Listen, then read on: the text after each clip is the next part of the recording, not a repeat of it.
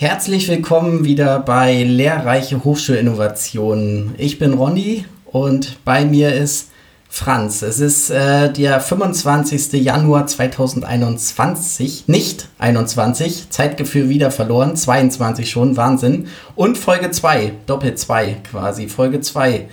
Huh, Franz, großer Ritt hinter uns. Ja, ähm, moin moin, auch von mir. Ja, ähm, tatsächlich. Ne? Steile Lernkurven gehabt.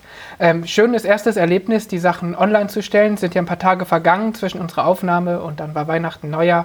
Wir hatten technische Probleme, dann haben wir es gewuppt gekriegt. Ähm, ich finde, wir hatten einen sehr guten Start. Ähm, tut uns leid, ähm, dass wir technisch sozusagen beim Ton ein bisschen Schwierigkeiten hatten. Das haben wir öfter als ähm, Feedback gekriegt. Äh, danke Sebastian für das Salz in der Wunde. Äh, danke Christian, ähm, der uns übers Wochenende quasi äh, durchpaternalisiert hat, wie er gesagt hat. Und wir sind quasi ähm, jetzt vollkommen eingenordet. Ähm, haben ein bisschen was verändert und können, glaube ich, heute sehr, sehr gut einsteigen. Ähm, was hast du noch mitgenommen an Feedback? Auf jeden Fall sehr, sehr deutliches Tonfeedback. Ich glaube, das ging überproportional in meine Richtung. Danke auch nochmal Christian äh, Friedrich für, den, für das Paketchen mit neuem Equipment. Ich hoffe, dass äh, lindert einige äh, Ohrengefühle und äh, aber auch total spannend fand ich, also fernab davon, dass äh, viel mehr Resonanz war, als ich dachte. Also vor allen Dingen qualitativ Leute, die einfach gesagt haben, wunderbar, die sich das äh, gegenseitig empfohlen haben äh, oder einfach gesagt haben, ein kleiner Like, äh, das macht dann schon auch glücklich, wenn man weiß, wer hört's äh, und man hat da auch ein paar Gesichter vor Augen und eben Ganz interessant fand ich auch, Markus Daimann hat geschrieben, äh, fernab von, dass, der, dass ihm der Auftakt gefallen hat, dass er meinte, ja, diese, diese O-Töne, dieser Mitmachcharakter, das sollte unbedingt gestärkt werden. Und das trifft ganz gut, weil äh, das ist auch unser Gedanke, ne? Und ähm, sein Hinweis war eben mehr Audio- und Sprachnachrichten zu nutzen als abzulegen. Das Ablesen war unser pragmatischer Start. Äh, der war in, in generellen Sinne sehr pragmatisch. Jetzt gehen wir ein einen Schritt weiter und auch ähm, werden heute vor allen Dingen auch diese Hausaufgabe von Markus umsetzen, nämlich mit Audiodateien. Passt ja auch zum Podcast-Format. Äh, war eh klar, mit diesen ähm, ja, authentischeren Audios zu spielen. Sind gespannt, wie wir damit umgehen. Wir mal schauen, wie die nächsten Stufen gehen. Aber das ist erstmal Stufe 2 heute quasi.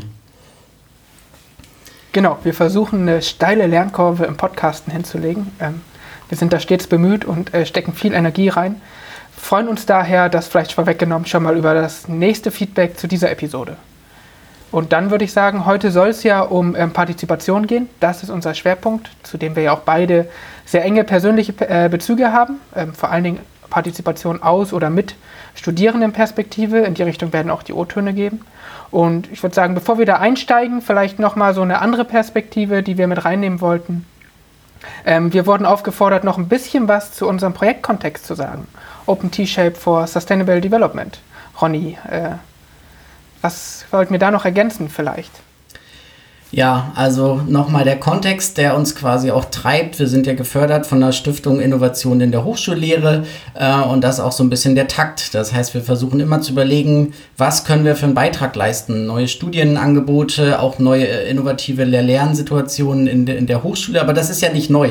Also das äh, begegnet uns ja schon seit vielen, vielen Jahren und mit dem Projekt stehen wir eben gerade dabei, wirklich ähm, eine Lernplattform zu entwickeln, ähm, das ist so die groß, größte Aufgabe für dieses Jahr. Ähm, das ist auch noch nichts Neues, aber dort würden vor allen Dingen Studierende hochschulübergreifend mindestens an der TU Hamburg, mindestens an der HCU Hamburg ähm, eben äh, Angebote finden, übergreifend, wo sie sich mit den ähm, Nachhaltigkeitsfragen auseinandersetzen können. Und zwar nicht nur philosophisch, ethisch, äh, sondern halt auch ganz handlungsbasiert. Das heißt, was kann ich tun in meinem Handeln, vielleicht auch durch neue Forschungs- und Entwicklungsvorhaben, die es gibt, wie kann ich das Thema einen tatsächlich umsetzen, auch später in meinem weiteren äh, beruflichen und auch privaten Werdegang. Und das ist so der Ansatz. Das heißt, Lernangebote zu den Nachhaltigkeitsfragen ähm, und immer mit einem technologischen Fokus. Das sind halt unsere Hochschulen und da ist auch viel, viel da, wo Studierende noch gar nicht im, unbedingt immer wissen, was da auch alles möglich ist. Also viele stehen halt so wie die Maus vor der Schlange, ich häufig auch, wenn es um dieses Nachhaltigkeitsthema geht und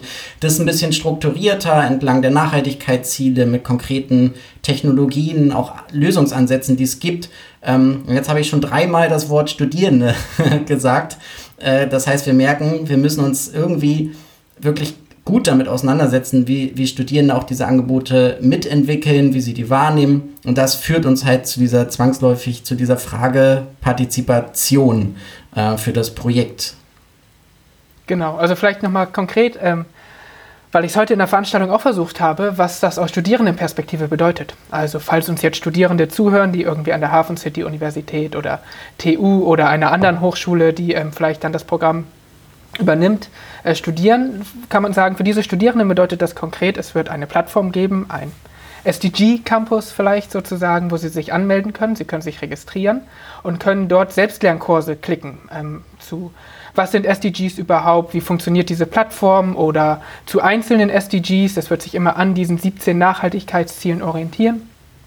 Ähm, wenn Sie einen Selbstlernkurs zu diesen Nachhaltigkeitszielen in den Grundlagen gemacht haben, können Sie vertiefende Kurse ähm, belegen, die ähm, etwas mehr ins Detail gehen, die sehr, sehr viel spezifischer sind. Also wenn eine Studentin sich zum Beispiel mit dem Ziel nachhaltige Energie beschäftigt hat, dann kann sie sich in der Vertiefung mit Windenergie oder Solarenergie beschäftigen oder mit Verteilernetzwerken. Ähm, und wer mehrere dieser Vertiefungen äh, belegt hat, kann dann am Ende sogar Challenges, so wird es bei uns heißen, belegen und dort ähm, sich mit real existierenden Herausforderungen und Problemen beschäftigen und diese versuchen in interdisziplinären Teams mit Studierenden anderer Studiengänge, anderer Hochschulen tatsächlich zu lösen. Und ähm, wer so einen ganzen Lernpfad macht, kann dafür Credit Points sammeln und diese angerechnet bekommen. Oder wer das nicht möchte, sondern das lieber als Weiterbildung machen möchte, bekommt von uns dann ein Zertifikat ausgestellt und hat eine Fortbildung belegt zu SDGs. Ähm, das ist das, was wir den Studierenden anbieten wollen, genau. Ja, und spannend kann eben sein, wir haben uns auch schon jetzt, äh, das können wir verraten, auch mit anderen Hochschulen in Deutschland weit, vor allen Dingen auch TU9 Hochschulen ausgetauscht und da vor allen Dingen festgestellt, dass es attraktiv sein kann, für Studierende eben auch von anderen Hochschulen diese Angebote wahrzunehmen. Das heißt, das Spannende ist eben dieses Hochschulübergreifende, wo man vielleicht ja auch schon mal das Interesse hat, äh, die, die Denk- und Sichtweisen und auch die Inhalte einer anderen Hochschule kennenzulernen. Ähm, das kann da doch auch das Digitale dann bieten. Müssen wir hingucken, bis hin zu äh, so diesen Challenges, also dieses projektbasierte Lernen, nicht nur vielleicht in dem bekannten Setting an der eigenen Hochschule, sondern auch mal woanders hinfahren. Im besten Fall geht das dann bald wieder und in Summer Schools dergleichen. Also wir sind wieder so einen großen konzeptionellen Schritt gegangen in dem Projekt. Ich glaube, das haben auch andere Schwester-Bruder-Projekte äh, von der Stiftung Innovation in Hochschullehre. Und jetzt geht es natürlich immer wieder so, dass ähm, quasi die Bodenhaftung zu haben. Macht das jetzt Sinn? Also ich glaube, und diese Vorgehensweise, ähm, die werden wir wahrscheinlich durchführen. Und jetzt stehen wir wieder an dem Punkt, wo wir uns fragen, naja, ist das denn für die Lernenden, für die potenziell Lernenden überhaupt interessant? Da würde mich jetzt direkt interessieren, weil es tatsächlich ähm, ich noch gar nicht weiß. Wie haben die Studierenden, wenn du das jetzt heute angesprochen hast, ähm, Studierenden von unseren Hochschulen, wie sind die, wie haben die darauf reagiert, auf diese Idee? Die klingt ja sehr, sehr groß. War da ein Bezug direkt da? Ja, das war natürlich schwierig, das jetzt so direkt zu messen. Ähm, ich habe danach, nachdem ich das so vorgestellt habe und noch ein paar Informationen mehr, ähm, die wir beim letzten Mal vielleicht auch schon besprochen haben, ähm, die man auch auf unserer Homepage nochmal nachlesen kann, die wir hier in die Shownotes packen. Ähm, danach habe ich einen Feedbackbogen an die Studierenden verschickt und habe gesagt, ja, bewertet mal diese einzelnen Sachen. Also interessiert ihr euch überhaupt für SDGs? Habt ihr das Gefühl, es kommen genug SDGs in eurem Studium vor? Ähm, wenn ja, welches SDG würde euch am meisten interessieren in so einem Kurs? Solche Sachen haben wir gefragt, um da mal ein besseres Gefühl für zu kriegen. Ähm, alle Studierenden haben das ausgefüllt. Und ähm, dann habe ich sie gebeten, wenn sie denn möchten, ähm, also mit mir in Kontakt bleiben möchten, sozusagen, ähm, ihre E-Mail-Adresse dazulassen. Und das haben immerhin ein Drittel der Studierenden, knapp, also in dem Fall 17, ähm, getan. Die können wir also anschreiben, mit denen können wir Workshops machen und versuchen, die Sachen zu vertiefen. Ähm, die würden uns nochmal Feedback geben, die interessieren sich tatsächlich für die Entwicklung. Ähm, insgesamt, dieser Fragebogen war, wie ich finde, also ich habe die Items jetzt nur überflogen, sehr positiv. Also ich habe schon das Gefühl, das holt diese Studierenden zumindest ab. Mhm. Also erste Learning, das ich jetzt mal jetzt schon jetzt festhalte, werden wir vielleicht aber auch noch darauf eingehen. Man braucht einen langen Atmen, langen Atmen tatsächlich, um äh, diese Perspektiven einzufangen. Also ich meine, wir haben jetzt konzeptionelle Vorleistungen, uns was überlegt, sodass man auch über was Konkretes spricht und dazu auch äh, Rückmeldungen bekommen kann. Erstmal Studierende aktiviert, informiert, jetzt ein bisschen aktiviert und das ist ja noch ein weiter Prozess, bis hin dann wirklich auch Tipps äh, wir kriegen, wie, wie sieht eine Lernplattform aus? Ist die zu komplex? Hilft mir das? Äh, und die ganzen weiteren Fragen, die kommen. Äh, aber scheinbar Also noch denken wir, genau das lohnt sich. Aber man muss, glaube ich, fairerweise sagen, da steckt eine Menge Energie rein, von beiden Seiten. Also von eben projektverantwortlichen Lehrenden bis hin natürlich zu den Studierenden selbst, die ihre Zeit opfern. Ähm, das ist einfach eine gar nicht negativ gemeint, aber es ist einfach auch eine Feststellung, mit der man dann arbeiten muss. So eine gewisse Annahme, würde ich sagen. Unbedingt. Also ich behaupte ja immer wieder, ähm, punktuelle Partizipation funktioniert nicht, lohnt sich nicht. Also das kann natürlich in Einzelfällen anders sein, aber im Prinzip, je öfter man Partizipation versucht, desto mehr Effekte wird man haben. Ja. Ja, jetzt hast du gesagt, Franz, äh, du hast schon häufiger betont. Äh, ich glaube, du kannst das auf jeden Fall sagen, äh, weil quasi bevor wir uns jetzt in diesem Projektkontext persönlich auch kennengelernt haben, wusste ich ähm, über eine Timeline, dass du schon lange an diesen Themen tatsächlich dran bist. Hat mich natürlich auch gefreut, dass äh, du mit deinem ganzen Wissen um diesen Partizipationsaspekte quasi in das Projekt äh, reinkommst. Mhm da würde mich, kannst, kannst du noch mal ganz kurz vielleicht so ein, zwei Schlaglichter geben, wie, wie du dich mit dem Thema äh, bisher beschäftigt hast? Äh, weil ich weiß, das ist groß und viel und ähm, wie können sich das die Hörenden vorstellen, wenn sie wissen, Franz hat viel zu Partizipation gemacht? Ähm, also ich glaube, der erste Anknüpfungspunkt ist, dass ich für mich persönlich Partizipation immer eingefordert habe. Also ich habe als Jugendlicher saß ich bei mir in der Heimatgemeinde im Stadtrat, habe mich da politisch engagiert und habe versucht, Partizipation möglich zu machen durch Zukunftskonferenzen, Bürgerkonferenzen, die ich organisieren konnte. Als ich dann an die Hochschule gekommen bin, ähm, wie viele andere auch quasi, versucht, alle Ämter mal auszuprobieren, die irgendwie Studierende benehmen, äh, bekommen können, ähm, war auch in den Vorlesung dann immer jemand, der auf so einer Ebene manchmal unterwegs war. Also ich erinnere mich zum Beispiel, als die Diskussion an Anwesenheitspflichten kam, ähm, eine Lehrende, die ähm, sehr hart eingefordert hat, weil sie gesagt hat, am Institut für Politikwissenschaften ist das so. Und ich ihr dann geschrieben habe, dass das nicht stimmt, ähm, dass es eine Handlung vom Präsidenten gibt, dass das keine Studierenden Anwesenheitspflicht bei uns gibt und dass das außerdem didaktisch und lerntheoretisch Quatsch ist und die dann gesagt hat, okay, ich lasse das lieber. Ähm, also solche Sachen habe ich auch da schon gemacht. Ähm, und dann war ich erst wissenschaftlicher Mitarbeiter in so einem Bildungsgerechtigkeits-Sprachkontext ähm, und habe mich dort sehr intensiv mit den Sachen auseinandergesetzt, wie kann man durch Sprache quasi ausgeschlossen oder inkludiert werden in Bildungsprozessen. Und dann hatte die Uni Hamburg eine Stelle ausgeschrieben zu studentischer Partizipation, die mir eine Freundin geschickt hat und gesagt hat, Franz, eigentlich steht da genau dein Name drauf. Und das stimmte natürlich auch. Deswegen hat das auch sehr leicht, wie ich finde, geklappt. Ähm, und dann hatte ich das Glück, dass ich mich knapp zwei Jahre, etwas länger, sehr intensiv mit studentischer Partizipation auseinandersetzen konnte. Ausgeschrieben war diese Stelle ähm, im Kontext von Hochschulpolitik, ähm, also wie kann man mehr Studierende zu Engagement bewegen. Und ich glaube, gefühlt drei Tage, nachdem ich meinen ersten Arbeitstag hatte, wahrscheinlich irgendwie zwei, drei Wochen, ähm, wurde dann gesagt, nee, nee, wir machen das Politische nicht mehr, wir machen jetzt Didaktik. Ähm, und dann habe ich mich intensiv damit auseinandergesetzt, wie können Studierende in Lehrveranstaltungen sich im Prinzip die Verantwortung äh, mit den Lehrenden teilen, weil ich auch davor immer schon gesagt habe, und das ähm, ist auch heute noch meine Haltung, ist ja der eigene Lernprozess, der da im Vordergrund steht. Ne? Man ist irgendwie Student oder ich bin Student, gehe an eine Hochschule, sage, ich will meine in Anführungszeichen besten Jahre hier verbringen, um einmal fürs Leben was zu lernen, ähm, dann kann ich mich ja nicht nur berieseln lassen. Das betrifft mich ja doch elementar, also muss ich mich auch einbringen. Und wie das gehen kann und wie man das ermöglichen kann, das war dann von da an ähm, Forschungsgegenstand im doppelten Sinne, also einmal in diesem QPL-Projekt Qualitätspakt Lehre und dann auch in meiner äh, Dissertation, die sich mit dem Thema auch beschäftigt. Mhm. Genau, so bin ich zu dem Thema gekommen. Ähm, heute auf Twitter habe ich gesehen, Ronny, und das wusste ich natürlich auch vorher, auch du beschäftigst dich viel mit Partizipation, eher mit partizipativer Forschung als mit partizipativem Lernen. Aber ähm, ja, erzähl doch, wie du dazu gekommen bist.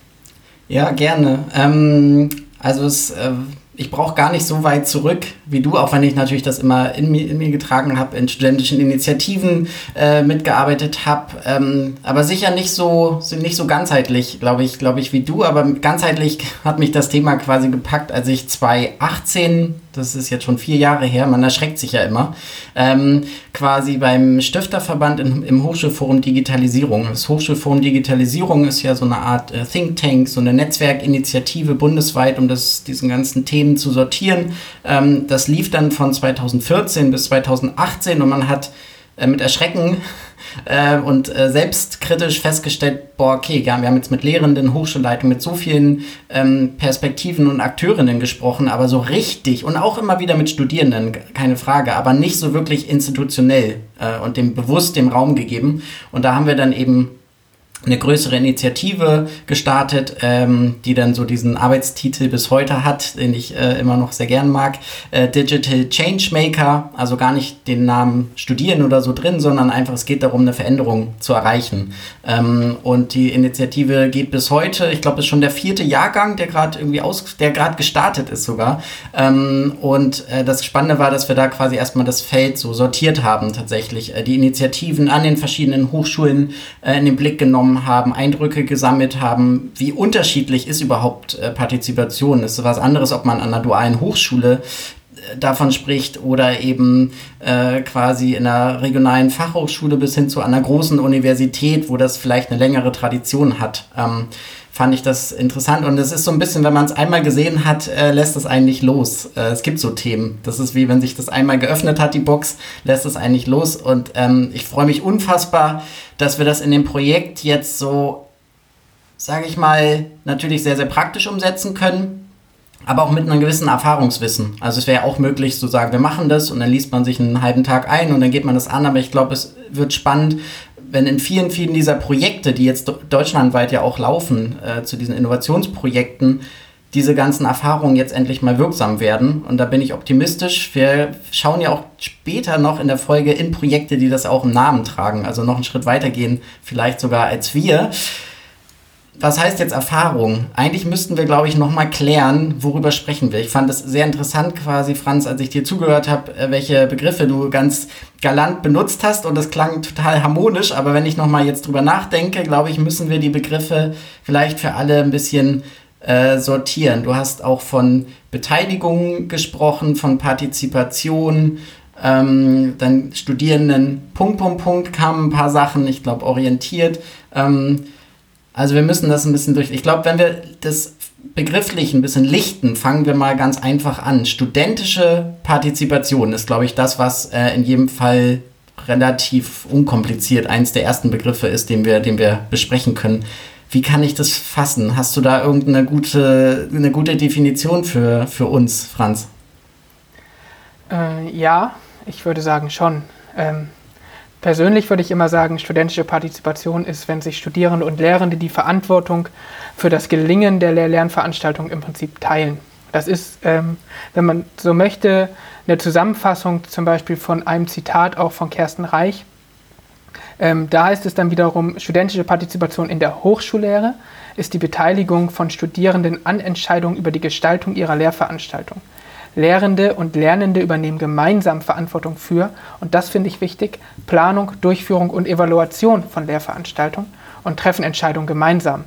Ähm, das ist, glaube ich, ja, ein, eine sehr große Krux, ähm, dass Studierende sonst eher nur in Durchführung relativ gut beteiligt werden können. Also um auch hier nochmal die Begriffe äh, in einen Topf zu werfen und ordentlich umzurühren.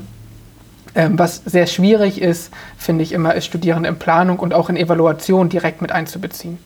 Und ich persönlich, das ist jetzt dann wieder meine eigene Haltung, ähm, finde immer, was nicht zu kurz kommen darf bei studentischer Partizipation, ist, dass es darum gehen muss, dass die Studierenden, die es betrifft, auch selbst partizipieren dürfen. Und nicht, dass irgendwelche Studierende für irgendwelche Studierenden partizipieren. Ähm, das ist, finde ich, noch eine wichtige Einschränkung, die mir in vielen Definitionen fehlt.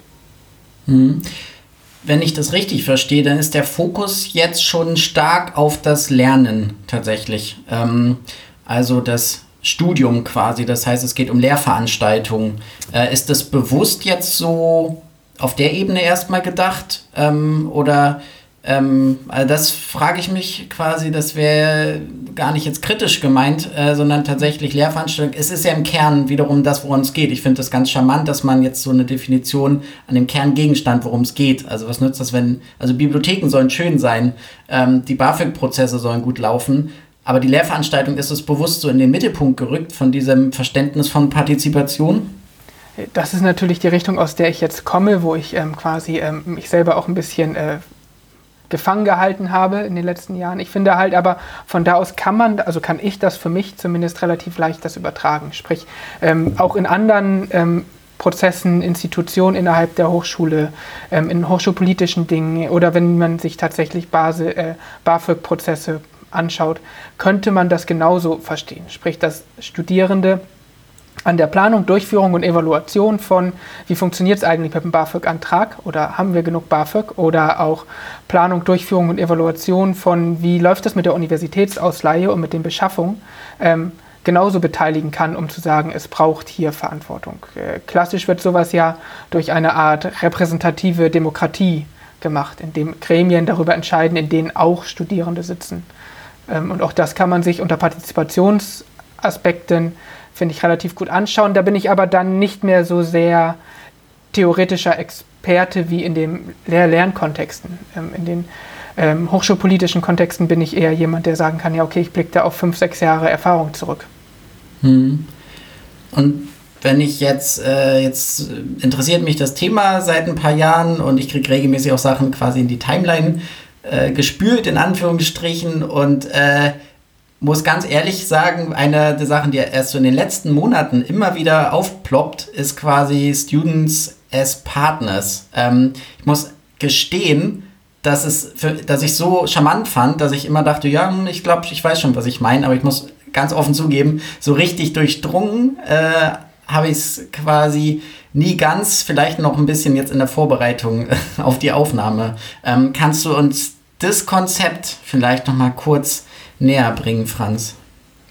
Ja, also ähm, ich weiß, es gibt dort äh, sehr gute Podcasts, ähm, in denen man sich das auch nochmal vertieft anhören kann, ähm, vom Trafohaus Lehre auch, die sich damit beschäftigt haben, ähm, in denen ein Projekt nochmal vorgestellt wird, aus dem wir nachher auch was hören. Ähm, ich kenne Students as Partners aus zwei verschiedenen Zugängen. Das eine ist eben aus diesem einen Seminar, in das wir später reinhören. Und das andere ist, aus meiner Sicht ist es eine Initiative, die eher so im englischsprachigen Raum ähm, dort das Verhältnis Studierenden und Universitäten beschreibt. Und in denen gesagt wird, Students as Partners ähm, hält dazu an, Universitätsentwicklung als kollaborativen, gegenseitigen Prozess zwischen Studierenden und Lehrenden oder weiteren Mitarbeitenden der Universität zu verstehen.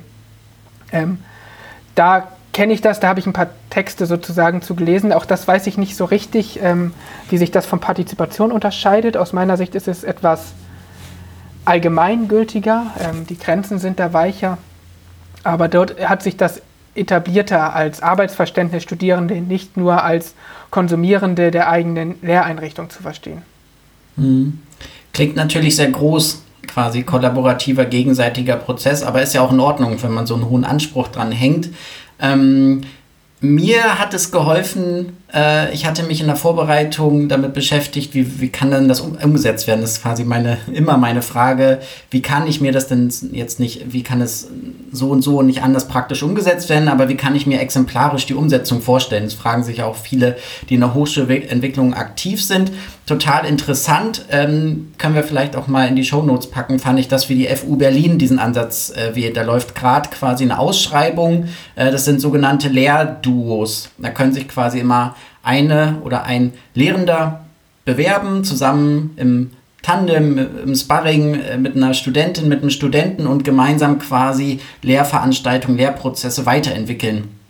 Und das kann ich mir eigentlich relativ gut vorstellen. Das kann man auch aus, auf unterschiedlichen universitären Ebenen äh, denken. Da kann es ja vielleicht auch um einen Lernraum gehen, äh, bis hin zu vielleicht auch administrativen äh, Prozessen, die ja auch insbesondere nerven. Meistens ist die Lehre ja vielleicht sogar super, aber die Prozesse drumherum sind äh, schwierig. Aber da spreche ich jetzt stark aus meiner äh, Studierenden-Sicht.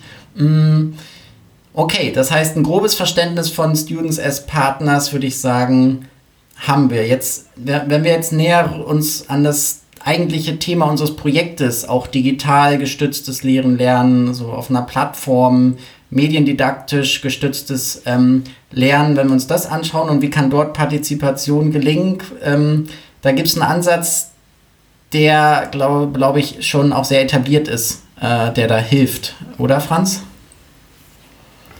Ähm, magst du noch mal genauer sagen, was du meinst? Genau, ich wollte so einen Hinweis, Hinweis geben auf äh, diese quasi partizipative Mediendidaktik, äh, die von Kerstin Meyerberger äh, stark gemacht wird. Äh, das hatte ich jetzt immer gedacht, ist sehr, sehr nah dran an dem, was, was wir äh, machen, weil es alles natürlich irgendwie Lehren und Lernen mit digitalen Medien ist. Ähm, aber was kann, kannst du das für uns greifen, äh, was sie damit meint? Ähm, ich kann Einblick geben zumindest. Ne? Ähm, ich habe mich das durchgelesen, sozusagen intensiv durchgearbeitet. Sie hat da verschiedene Ansätze, ähm, mit denen man Partizipation aufschlüsseln kann. Ich finde immer ganz wichtig als Basiswissen, als Einstieg ist ähm, das, was ursprünglich mal bei ihr diese Leiter von Partizipationsstufen war. Sie hat das dann umgedreht und man liest das jetzt von links nach rechts und nicht mehr ganz so hierarchisch, ähm, in denen sie sagt, naja, es gibt so Formen, in denen Studierende an Prozessen beteiligt, mitgedacht werden, die sind ähm, nicht mal im Ansatz Partizipation, was weiß ich, da werden die einfach nur aufs Podium gesetzt ähm, und, oder die Namen werden mit auf die Homepage gepackt, um zu sagen, wir haben hier Studierende, aber eigentlich hatten die nie was zu sagen. Dann gibt es so Vorstufen von Partizipation, das ist vielleicht so ein bisschen das, was wir ähm, vorhin skizziert haben, wo wir gesagt haben, wir haben die Studierenden mal gebeten um Feedback und dann haben sie einen Feedbackbogen ausgefüllt. Ähm, und den berücksichtigen wir. Aber wenn die Studierenden weder diesen Feedbackbogen mitentwickelt haben, also weder sagen können, was wären relevante Fragen für uns und unsergleichen, noch ähm, irgendwie beteiligt werden, wenn es um die Umsetzung geht, dann ist das eben auch keine echte Partizipation. Und dann sagt sie aber echte Partizipation, das ist, dafür nimmt sie auch Wörter, die man dafür gleichgesetzt ein Stück weit nehmen kann, wie beteiligen, mitwirken, mitbestimmen. Ähm, das ist der Rahmen, in dem sich dann zwei Hierarchieebenen im Stück weit die Verantwortung teilen und die Sachen gemeinsam im Idealfall sogar entscheiden. Und dann sagt sie aber noch, es gibt etwas, das geht darüber hinaus. Und das wird oft, das sagt jetzt nicht sie, sondern das sage eher ich, wird oft mit Partizipation gleichgesetzt, wenn man Studierende nämlich äh, einfach alleine lässt und selbstbestimmt ähm, Dinge entscheiden lässt und ihnen quasi sozusagen das eigene Expertenwissen vorenthält. Ähm, mhm. Das ist so ein, eine wichtige Klassifizierung von Meyerberger, die ich finde, die kann man ruhig kennen, wenn man sich mit dem Thema beschäftigen möchte. Mhm. Macht ja auch so ein gewisses Spektrum auf, äh, in dem ja. sich das bewegen kann, quasi von Pseudo-Partizipation, um das jetzt mal ein bisschen böse zu benennen, bis hin zu dem äh, ganz großen Anspruch und äh, entlastet vielleicht auch diejenigen, die äh, in der Hochschulverwaltung auf Lehrenden-Seite das umsetzen äh, wollen. So zumindest äh, würde ich, ich das auch verstehen, wenn man es als Spektrum, als Kontinuum sieht und nicht als ja oder Nein. Weil wir ja gemerkt haben an dem Beispiel, was du erzählt hattest, Franz, am Anfang in einer Lehrveranstaltung gehen, wie breit dieser Prozess ist quasi und wie lange der sich auch zieht, wenn man ihn ordentlich macht. Und äh, würde ich dich heute fragen und sag, und wie viel Partizipation ist erreicht? Gibt es, glaube ich, kein binäres Schema von äh, haben wir gemacht oder nicht. Es ist auch, glaube ich, nichts, was man in einem Projektabschlussbericht einfach als, als Haken drunter machen soll, sondern eher so ein fortlaufendes Verständnis. Ich, das zumindest nehme ich sehr, sehr stark mit aus dem, was äh, Kerstin Meyerberger so erarbeitet hat. Hm. Ich finde aber immer, das ist so eine Klassifizierung. Also ich finde das gut, dass es das gibt. Sie hat das ja aus allgemeinen Partizipationstheorien angepasst für die Mediendidaktik und ich glaube, das ist ein wichtiger, wichtiger Prozess für uns alle, die wir uns damit beschäftigen und eine gute Vorarbeit. Ich habe so ein bisschen Schwierigkeiten immer damit, weil es so ein paar Gedankengänge für mich damit nicht fassbar sind. Also zum Beispiel ist das immer so ein, Studierende sind eine homogene Einheit, die ähm, entweder partizipieren oder nicht partizipieren, egal auf welcher Niveaustufe. Und ich persönlich denke halt immer, naja, aber das bedeutet ja für unterschiedliche Studierende innerhalb einer Kohorte zum Beispiel unterschiedliche Sachen. Die, ähm, manche partizipieren dann und für andere ist das gar keine Partizipation, weil sie sich selber nämlich nicht mit einbringen können, weil sie nicht mitbestimmen durften, weil sie vielleicht überstimmt wurden von ihren Kommilitoninnen und so weiter. Also diese ganzen Nuancen ähm, werden dort nicht so richtig abgebildet. Deswegen finde ich andere Modelle, ähm, die anderen Fokus legen, ähm, auch immer spannend. Und mhm. glaube, da braucht man einen vielschichtigen Blick drauf. Ja. Mhm. Was, wenn ich jetzt begrifflich mich dem immer versuche zu nähern, kam gerade zuletzt, ich weiß nicht, wie es dir ging, Franz, aber ich, ich zumindest wurde immer damit konfrontiert, dass es quasi noch Studierendenzentrierung, studierendenzentrierte Lehre gibt und für mich neu, die letzten Wochen bin ich dem begegnet, Unterscheidung auch mit Lernendenzentrierung. Äh, vielleicht für manche, wie für dich, ist das, ja klar, das ist ganz selbstverständlich. Für mich war das gar nicht so selbstverständlich und ich, wie bei dem, was wir davor gesprochen haben, ist es immer noch sonst auch teilweise Nuancen oder Interpretationsspielräume, wie man das dann jetzt versteht. Ähm, kannst du das so unterscheiden oder sollen wir das versuchen, quasi sukzessive zu entwickeln? Ja, also ich, ich erlebe das auch. Ich ähm, erlebe, dass das immer wieder versucht wird, durch neue Begriffe, neue Konstrukte sozusagen ein paar ähm, Definitionsschwierigkeiten zu umgehen. Ja, also das, was ich eben versucht habe, vielleicht ein bisschen zu skizzieren. Man weiß manchmal nicht, wie sieht Partizipation für das Individuum aus oder wo fängt es an, wo hört es auf. Dann kann man studierendenzentrierte Lehre zum Beispiel ähm, eher nehmen und sagen, naja, für uns geht es weniger darum, ist es jetzt Partizipation oder nicht, sondern die Haltung, wie können wir von den Studierenden aus denken, dass sie einen möglichst großen Mehrwert vielleicht in der Lehre haben ähm, oder dass er die Studierenden vor allen Dingen unterstützt. Also das ist ja auch so ein bisschen vor einiger Zeit war so dieser Shift vom Teaching to Learning oder sowas im, dann im Fokus. Ähm, ich glaube, darauf sattelt das so ein bisschen auf.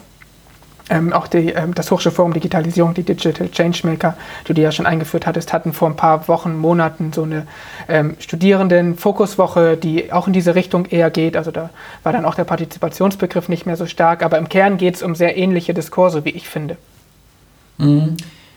Ich weiß nicht, ob das das noch weiterlichtet. Mir zumindest ging es so, dass gerade durch die Pandemie ich diese Unterscheidung sehr, sehr hilfreich äh, finde. Also studierendenzentrierte Lehre habe ich immer so verstanden, da geht es eben darum, dass Lehre an sich eben quasi mitverantwortlich auch von, ähm, auf, auf die Bedürfnisse von Studierenden, im Kontext eben von Hochschule und Hochschulstudium ausgerichtet ist. Und Lernendenzentrierung hat mir geholfen, weil es immer aufgezeigt hat, wie breit eigentlich das, Verständnis sein muss. Da geht es eben um die Lernenden an sich, welche Bedürfnisse auch weit über Studium und Lehre hinaus relevant sein können. Und das hat ja vor allen Dingen jetzt auch die Pandemie und die, das Lernen äh, und auch Lehren in Distanz gezeigt, wie groß und wie grundsätzlich auch die Bedürfnisse sind. Habe ich einen ruhigen Ort zum lernen? Äh, ist das WLAN in der WG stabil genug? All diese ganzen Dinge mitzudenken, ähm, statt jetzt, weil ich glaube, die allermeisten würden sagen, Studierendenzentriert ist meine Lehre. Also ist bin damit äh, Studierenden in Interaktion, wenn man sagt Lernendenzentrierung, wenn man sagt, was bedeutet das dann alles? Was muss ich mitdenken? Kann das, äh, erhöht es manchmal den Anspruch? Gleichzeitig entlastet es auch, wenn man weiß, okay, ich kann noch viel weiter ansetzen. Ich kann jetzt mit äh, Studierenden viel breiter noch abfragen, was braucht ihr denn, was, äh, was sind eure Bedürfnisse. Vielleicht gerade in den letzten zwei Jahren war man ja auch teilweise im gleichen Boot. So ist ja zumindest meine Wahrnehmung auch als äh, jemand, der ein Seminar gibt. Äh, häufig war da gar keine Unterscheidung mehr, sondern wir mussten zusammen irgendwie versuchen, Informationen zusammenzutragen, äh, Fragen zu beantworten und irgendwie von Woche zu Woche zu schauen, was für alle das Beste ist. Lehrende, und aber auch Studierende quasi. Das wäre für mich diese Lernendenzentrierung, äh, was du auch angesprochen hast, das ganz breite Verständnis, grundsätzliches Verständnis. Klar, es ist umso schwerer, dem gerecht zu werden. Ähm, ich schaue so ein bisschen in Richtung ähm, quasi wieder zu unserem Projekt zurückkommen. Also es hilft auf jeden Fall, äh, ein bisschen schärfer die Begriffe zu verwenden. Ähm, und es gibt sicher noch viele Sachen, die wir auch sicher in den Shownotes packen, was es dazu theoretisch gibt. Das war jetzt quasi der Exkurs, damit wir gleich sattelfest sind, welche Begriffe wir verwenden. Oder wir werden jetzt eben auch zu den O-Tönen kommen, welche Begriffe da vielleicht auch verwendet werden und welche Verständnisse äh, transportiert werden äh, von den O-Tönen. Vielleicht an der Stelle noch so ein kleiner, äh, kleine Ankündigung oder kleiner Bitte sozusagen. Ähm wir packen natürlich alles, was wir hier so theoretisch vorgestellt haben, wir haben es ja vorbereitet, steht in unserem Pad, ähm, in die Show Notes. Ähm, manche Sachen haben wir vielleicht nicht so wiedergegeben, wie das ähm, unsere Zuhörenden gelernt haben oder entdeckt haben. Ähm, deswegen freuen wir uns über Kommentare, was wir hätten vielleicht, wo wir Nuancen noch nicht richtig dargestellt haben, weitere Literatur zu dem Thema, dann können wir das Thema äh, weiter verfolgen. Also falls wir hier irgendwie uns falsch ausgedrückt haben oder so, äh, sagt uns das gerne konstruktiv und meldet euch nochmal gerne auf alle möglichen Wege. Wobei besonders beliebt natürlich das, was wir gleich zeigen und einführen werden, nämlich äh, Audiobeiträge. Werden wir auch nochmal sagen, wie das geht. Sollte aber eigentlich kein Problem sein, dass die bei uns landen. Jetzt haben wir schon die, den Spannungsbogen quasi, äh, bevor ich es überstrapaziere, würde ich sagen, gehen wir direkt weiter und ähm, schauen mal, was kann das bedeuten. O-Töne in einem Podcast. Warum sind wir Mitmach-Podcast? Spätestens jetzt äh, kommt es dazu. Und ähm, wir haben uns quasi Stimmen eingeholt ähm, und zu dem Thema Partizipation, das äh, ist so ein bisschen bei uns beiden veranlagt, äh, hat Franz auf jeden Fall die deutlich besseren äh, Kontakte und die deutlich besseren Ansprechpersonen. Ähm, genau, was hast du mitgebracht? Genau, also wir haben, ähm, als wir uns überlegt haben, was können wir mathematisch machen und gesagt haben, ja, okay, Partizipation liegt ja so ein Stück weit auf der Hand, ähm, relativ zeitgleich ähm, kam ein Aufruf von René Rath in meine Twitter-Timeline, in dem er sagte, was bedeutet eigentlich für seine Follower, für die Community ähm, studierendenzentriertes Lehren oder studierendenzentrierte Lehre und Lernen. Ähm, und ich dachte, ja, das ist ja ein wichtiges Thema. Wir fragen René mal, was äh, dahinter steckt. Ähm, er hat da irgendwie eine Initiative gestartet, hat zu so einem ersten Zoom-Austausch ähm, eingeladen, an dem ich jetzt selber nicht teilnehmen konnte aus Zeitgründen. Ähm, aber er ist da so nochmal dran, das Thema ein bisschen zu unterfüttern, ähm, was uns natürlich freut und was wir hier einfach mit in den Podcast holen wollen. Deswegen haben wir ihm ein paar Fragen gestellt, die wir jetzt, glaube ich, am besten einfach mal einspielen. Ähm, zu René noch so ein bisschen vorweg. Ähm, René war, glaube ich, im ersten sogar oder im zweiten Digital Changemaker Jahrgang. Ich glaube im ersten. Zweiten. Äh, Im zweiten, okay, genau. Beschäftigt sich also schon sehr lange mit dem Thema, ähm, ist dadurch relativ dicht dran, ähm, promoviert inzwischen und ähm, studiert nach wie vor und hat dadurch seinen Blick, also auch aus Studierendenperspektive auf das Thema, was uns natürlich sehr freut. Ähm, genau. Soweit. Ich probiere es mal einzuspielen. Wir haben René gebeten, als erstes mal seine Initiative in 30 Sekunden vorzustellen. Studierendenzentrierung, was ist das eigentlich? Der Begriff taucht häufig in Förderbekanntmachungen für Lern-Lernprojekte auf und in der Regel wird darunter verstanden, eine Lernveranstaltung vom Lernenden her zu denken. Ich finde allerdings, dass der Begriff darüber hinaus weitere Dimensionen haben sollte, insbesondere im Bereich Studierendenbeteiligung in der Lernveranstaltung und insgesamt in der Hochschule. Und diesen Diskurs, diese Debatte würde ich gerne mit der Community eröffnen. Genau, also die klare Bitte, ähm, die Community mitnehmen, das mit Inhalten zu füllen, was wir im Prinzip ja auch ein Stück weit diskutiert haben.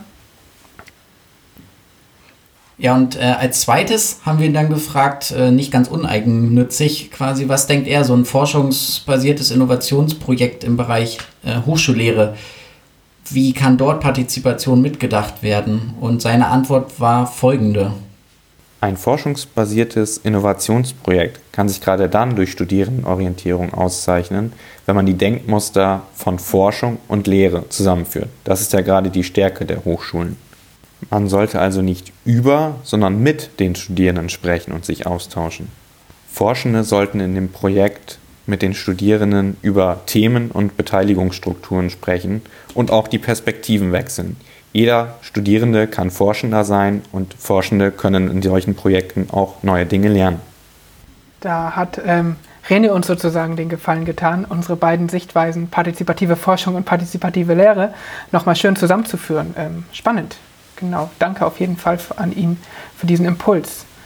Ähm, konkret haben wir ihn dann gefragt, wie er das denn macht oder umsetzen möchte. Und auch da hören wir einmal rein. Den Austausch von Hochschullehrerinnen und Studierenden fördert man vor allem auf der individuellen Ebene. Das heißt, das Gespräch ist immer abhängig von den Personen, vom Projekt, aber auch von den Strukturen. Gerade strukturell kann die Hochschule helfen, die Rolle der Studierenden zu stärken. Da gibt es zum einen Beteiligungsstrukturen in der Hochschulpolitik, wie zum Beispiel Studierendenvertreter in Gremien, Beiräte, aber auch individuelle veranstaltungsbasierte Beteiligungsformate wie Ideenwettbewerbe oder Hackathons. Und dann haben wir nochmal gedacht, kann er das nochmal ein bisschen genauer fassen mit möglichst kon konkreten Tipps aufrufen, die uns an uns alle appellieren. Und äh, das haben wir auf jeden Fall auch noch eingefangen. Hier, hier ist das, was er dazu gesagt hat. Liebe Community, die Studierenden wollen sich einbringen und wollen mitmachen. Darum kommt gerne auf uns zu, sprecht uns an und lasst uns teilhaben. Wir sind offen für euch und ihr hoffentlich auch für uns. Ja, der klare Appell ähm, aus Studierendenperspektive, einfach mal gefragt werden ähm, und sein Glück versuchen. Also was ich oft erlebe, äh, ich, ist, dass irgendwie Lehrende sagen, Studierende sind ja nicht erreichbar oder man erreicht immer nur die gleichen und ähm, würde jetzt diesen Tipp vor allen Dingen so begreifen und auch seine Äußerungen davor, es trotzdem immer wieder zu versuchen und immer wieder zu versuchen, an die Studierenden heranzutreten und zu überlegen, wie können wir sie zum Mitmachen bringen. Oder? Wie verstehst du das, Ronny?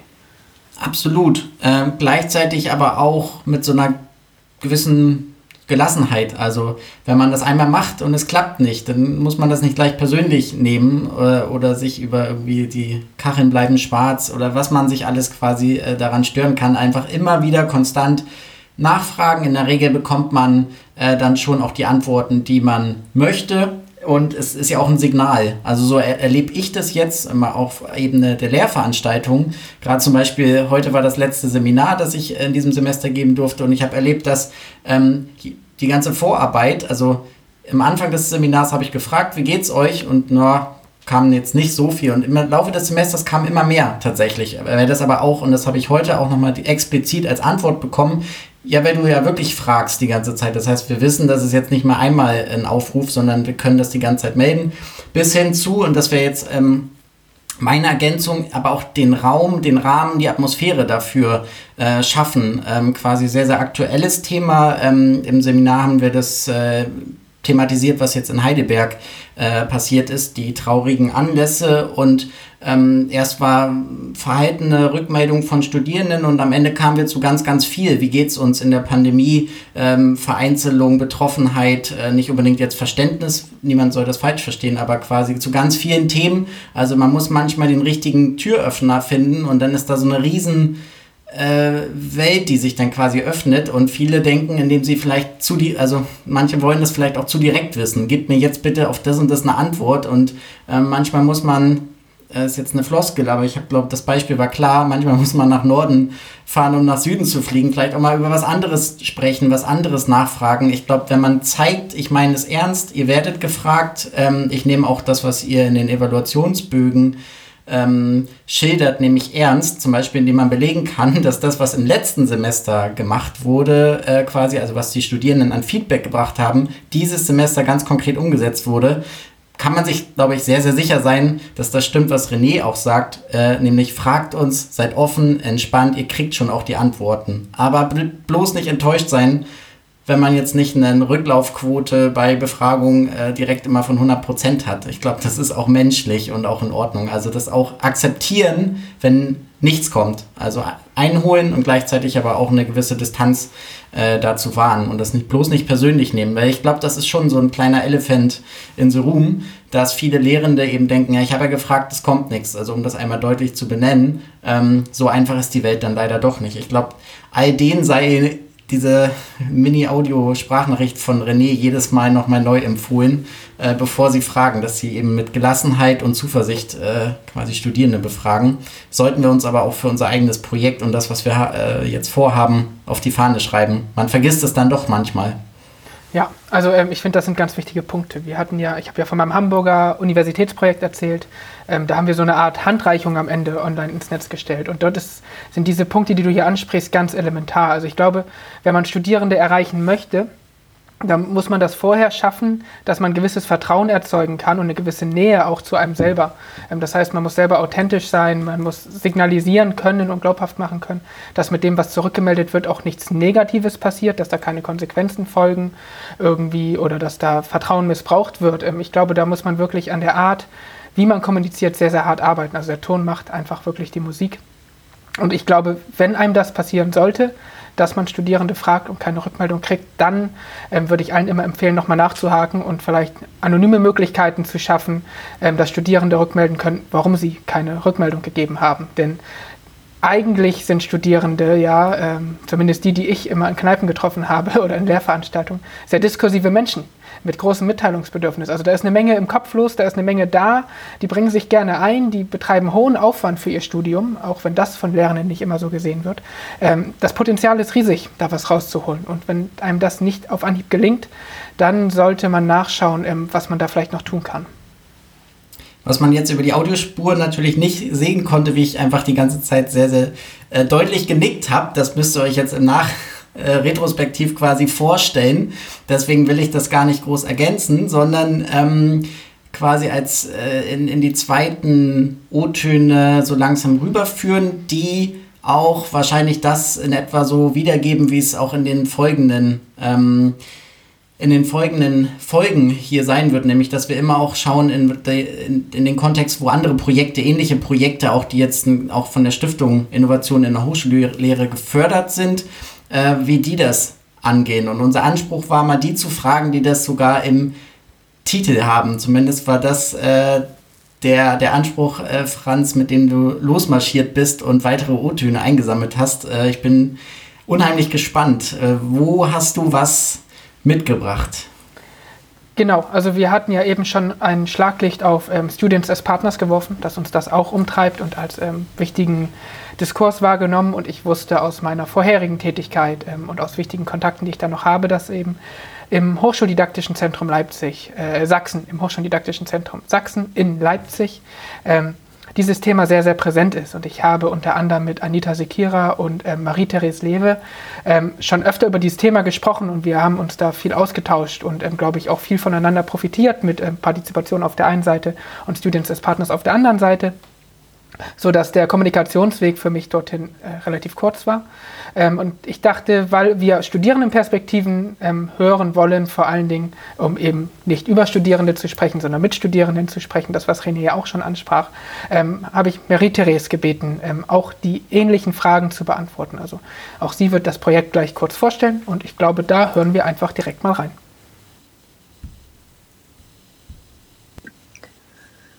Unser Projekt trägt den Namen D2C2 Digitalisierung in Disziplinen partizipativ umsetzen, Competencies Connected, wird von der Stiftung Innovation in der Hochschullehre gefördert und wird von verschiedenen sächsischen Hochschulen unterschiedlicher Typen gestemmt. Äh, wir versuchen, die Stärken unterschiedlicher Disziplinen und Strömungen zu bündeln und uns so gemeinsam aktuellen Herausforderungen der Hochschuldidaktik zu stellen. Dabei geht es vor allem um die Vermittlung digitaler Kompetenzen, digitalisierte Labor- und Werkstattarbeit, digitalisierte Mathematik und das digitale Prüfen. All das wird auf Basis des Konzepts Students as Partners behandelt sodass wissenschaftliche Mitarbeiterinnen, Lehrende, Studierende und andere Fachexpertinnen zusammenarbeiten.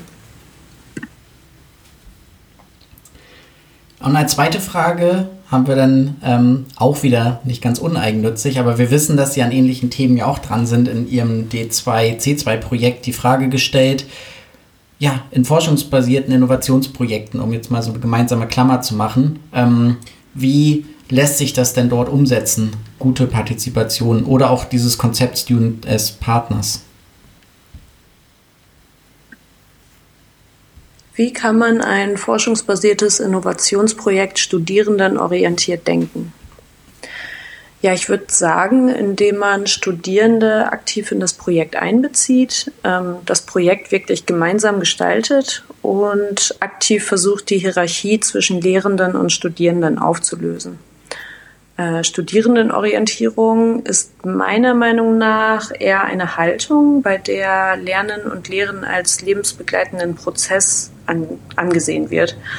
Und das ist für viele etwas Neues. Ähm, ja, ich glaube, dass diese Haltung erstmal entwickelt werden muss, um von da aus auf die Handlungsebene zu kommen. Und deswegen läuft es sicherlich von Anfang an nicht ganz rund und ähm, Fehler und Konflikte sollten als Bestandteil und Chance der Zusammenarbeit gesehen werden und nicht unbedingt als Hindernis. Ähm, genau, soweit Marie-Therese dann dazu. Und dann haben wir sie nochmal gefragt, aber wie macht ihr das eigentlich konkret? Und auch da hören wir nochmal rein. Wie macht ihr das? Mm, ja, ich glaube, ihr müsst mich noch mal in einem Jahr fragen, ähm, weil unser Projekt gerade erst in den Startlöchern steht. Ähm, ich würde sagen, dass die Stärke unseres Projekts darin liegt, dass es auf diesem partizipativen Konzept basiert und dementsprechend auch die Weiterbildung dazu in diesem Thema integriert ist. Ähm, denn viele kennen diese partizipative Form der Zusammenarbeit ja noch gar nicht. Ähm, ja, ich denke also, dass erstmal Strukturen und Räume dafür geschaffen werden müssen, um von da aus dann gemeinsam etwas zu bewegen und die Hochschulen gemeinsam anders zu gestalten. Ähm, deswegen denke ich, dass Hochschulpolitik und Didaktik dabei Hand in Hand gehen, ähm, weil die Art und Weise, wie wir miteinander lernen, wie gelehrt wird, ähm, ja darüber entscheidet, wie wir als Hochschule, aber auch wie wir als Gesellschaft miteinander umgehen. Und auch von Marie-Therese, die uns hier, finde ich, spannende Einblicke gibt und auch nochmal zeigt, wie dicht doch die Projekte in ihren Herausforderungen ähnlich sind, ähm, gibt uns nochmal ein paar Tipps für die Community. Tipps für die Community. Äh, ja, ich komme aus den Kulturwissenschaften und deswegen hebe ich immer wieder hervor, dass wir als Hochschulen gesellschaftliche Verantwortung tragen. Ähm, alle AkteurInnen an Hochschulen sollten den Mut aufbringen, wirklich partizipativ zusammenzuarbeiten, weil das meiner Meinung nach enormen gesellschaftlichen Einfluss hat. Ähm, Hochschulen sind für mich nicht nur Orte, an denen eine große Menge an Wissen vermittelt wird, sondern auch Orte, wo kritisch reflektiert wird, wie wir lernen, wie wir lehren, aber auch wie wir als Gesellschaft miteinander umgehen.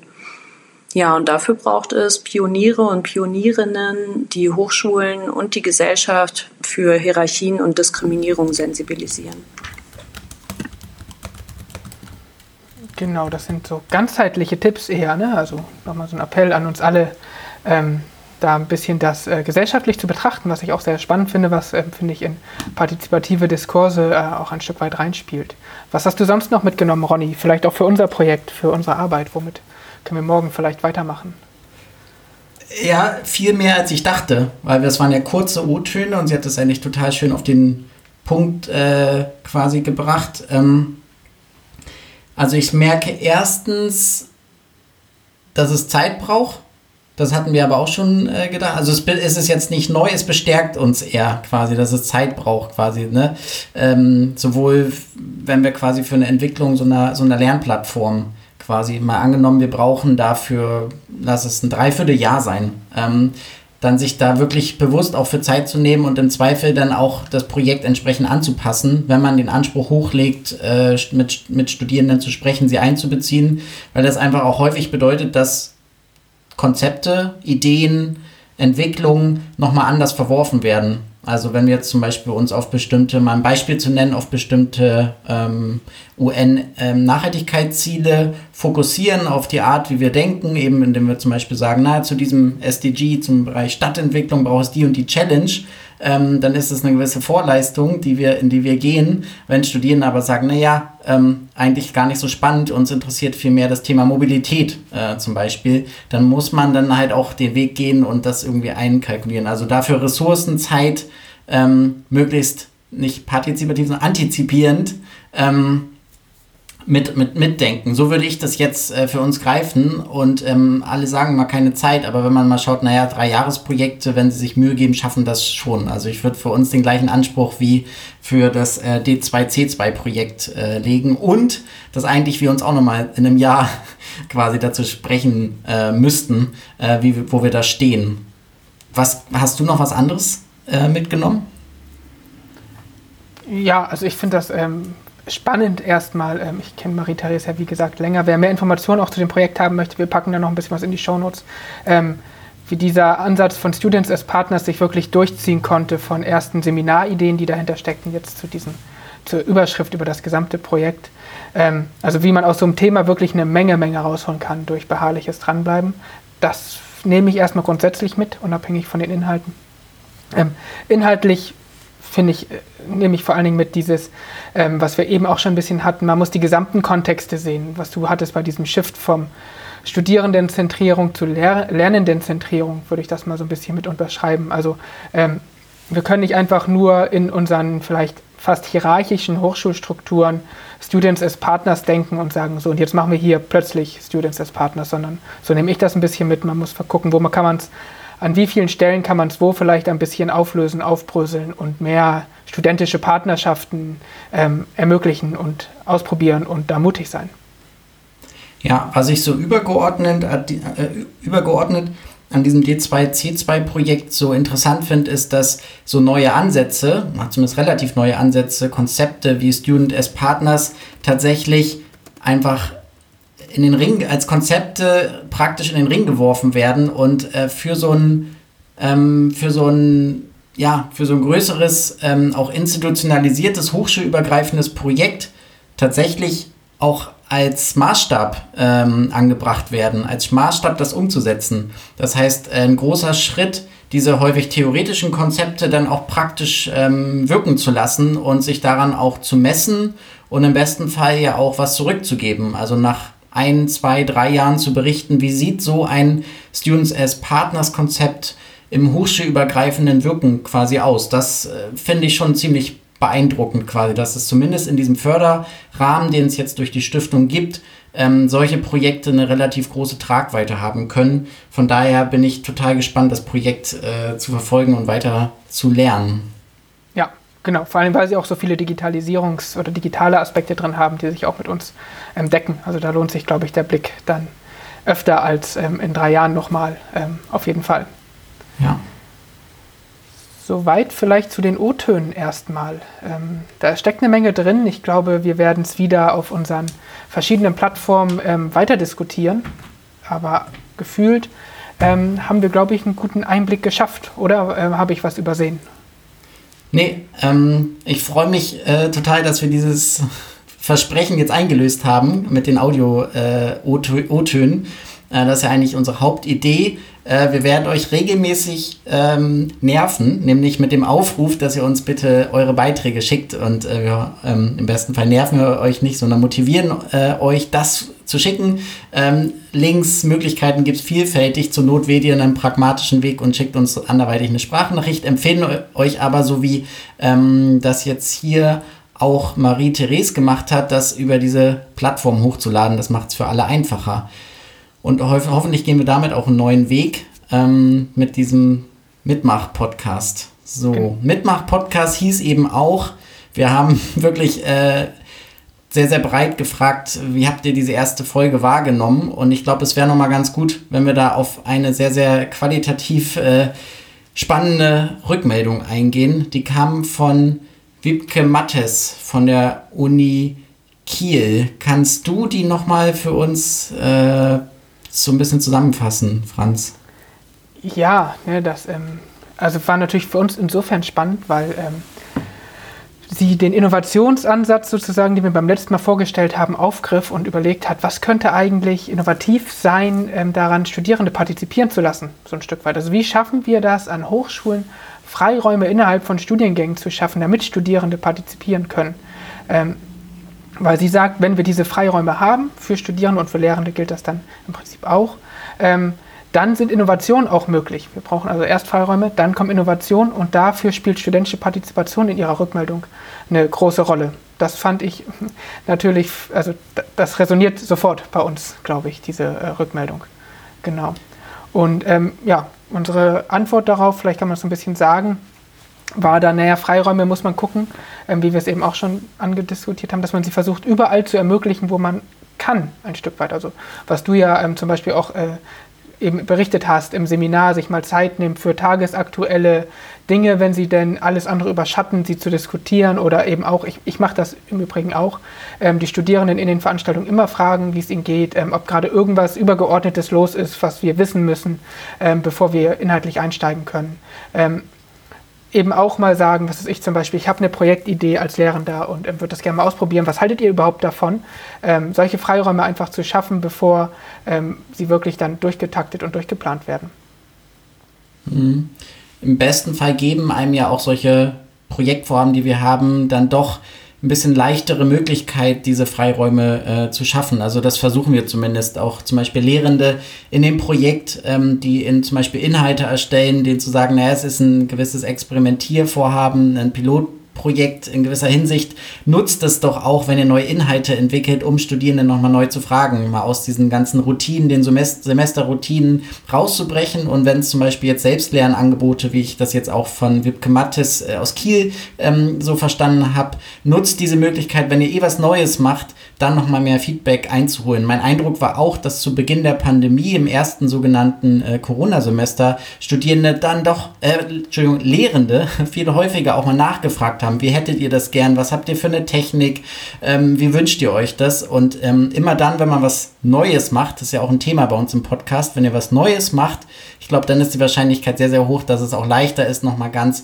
neu nachzufragen, wie Studierenden oder Lernenden zentriert äh, das tatsächlich gestaltet werden kann. Also das weiterführen finde ich total interessant, dass äh, Wipke Mattes das hier so für uns quasi eine Serviervorlage für die nächsten, ähm, für die nächsten Folgen geliefert hat. Ja, also das war wirklich, ähm, war jetzt nicht nur ähm, Mathe, es waren auch andere, aber auch das, ähm, die Art und Weise, also dass so Dinge aufgegriffen wurden und wir da weiter diskutieren konnten, das macht natürlich das Podcasten für uns nochmal sehr viel spannender und fröhlicher. Ja, wir wissen das sehr zu schätzen. Es kam wirklich viel, viel mehr, als wir äh, uns nur äh, gewünscht hätten, überhaupt an, an Rückmeldungen und sei es wirklich auch nur kleine niederschwellige Likes. Ähm, wir können jetzt ja werden auch nicht auf alles eingehen, aber wir hoffen auf jeden Fall, dem gerecht geworden zu sein ähm, und sind super gespannt, was gerade ich meine, hier ist ja quasi, das liegt auf der Hand, dass es, wenn es um Partizipation geht, total interessant ist, was eure Meinungen dazu sind äh, die wir weiter diskutieren. Wir werden uns aber auch weiteren Themen widmen, die wir nicht so verraten, dass wir euch jetzt hier den Masterplan präsentieren. Da wollen wir uns auch noch ein bisschen vielleicht auch an die äh, Stimmungslage in der Community oder an unserer Projektlogik orientieren, was entsprechend passend ist. Was wir versprechen können, ist, dass wir versuchen, den Takt zu halten. Oder verspreche ich zu viel, Franz? Nein, genau. Also das versuchen wir, den Takt mehr oder weniger zu halten, mindestens einmal monatlich. Ähm, dass wir nicht ganz sagen können, was kommt als nächstes, liegt ja auch daran, dass wir zum Beispiel Menschen für O-Töne anfragen und ähm, meistens ähm, nicht erwarten können, dass die sofort kommen. Ja, also wir fragen ja durchaus auch viel beschäftigte Menschen, weil ähm, die meisten viel beschäftigt sind. Ähm, und dann klappt das nicht immer sofort oder es kommt was dazwischen und da müssen wir Themen hin und her schieben. Ähm, was wir vielleicht noch machen wollen, ähm, was so eine Neuerung ist, auf die ich gerne nochmal eingehen würde, ist, wir würden dieses Feedback, vor allen Dingen inhaltliches, weiter diskutieren Ronny, du hast es schon öfter angesprochen, auch gerne als O-Töne haben. Und dann, je nachdem, wie viele das sind, müssen wir mal gucken, wie wir damit umgehen. Aber dieses, ähm, dass wir uns so ein bisschen daran orientieren können, was kommt von euch, die uns zuhört, eigentlich an inhaltlichen Punkten, die ihr gerne weiter diskutieren würdet, das werden wir eben auch mit berücksichtigen, wenn wir darüber nachdenken, was werden die nächsten Episoden sein. Ja, quasi äh, der Podcast ist äh, kein Phishing for Compliments, äh, sondern ein Phishing for O-Töne. Mit dem Anspruch freue ich mich total, äh, in die nächsten Folgen zu gehen. Und ähm, es war uns schon im Vorfeld bewusst, dass das eine vielleicht relativ längere Folge ist, weil es einfach irgendwie unser Herzensthema ist und auch ein bisschen sauber und sachlich und äh, mit, mit unterschiedlichen Stimmen diskutiert werden muss. Aber ich glaube, wir sind noch da gelandet bei etwa einer Stunde, wo wir es verschmerzen und verkraften können und ähm, ihr hoffentlich noch bis hier da äh, dabei geblieben seid. Ich würde so langsam sagen, ähm, wir machen den langsamen Absprung. ja, würde ich auch sagen. Ähm, nicht nur, weil das Pad zu Ende durchgescrollt ist und die Zeit weit fortgeschritten, sondern ich glaube, wir konnten auch inhaltlich gut einsteigen. Genau. Genau, von daher sage ich, ähm, es hat wirklich Spaß gemacht ähm, und ich freue mich auf die nächsten Folgen und vor allen Dingen das, was mit euch da draußen dazwischen passiert. Sag äh, danke, tschüss, bleibt gesund und äh, das ist mein persönlicher Wunsch auch zuversichtlich und bis bald.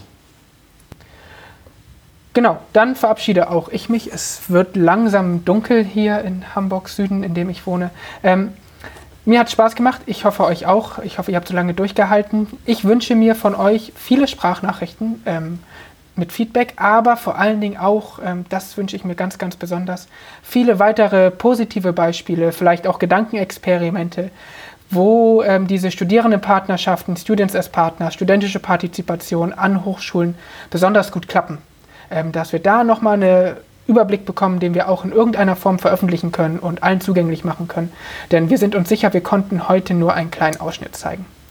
In dem Sinne, ähm, bleibt gesund, bleibt zuversichtlich, das glaube ich einfach mal. Und bis bald. Tschüss. Mhm. Tschüss.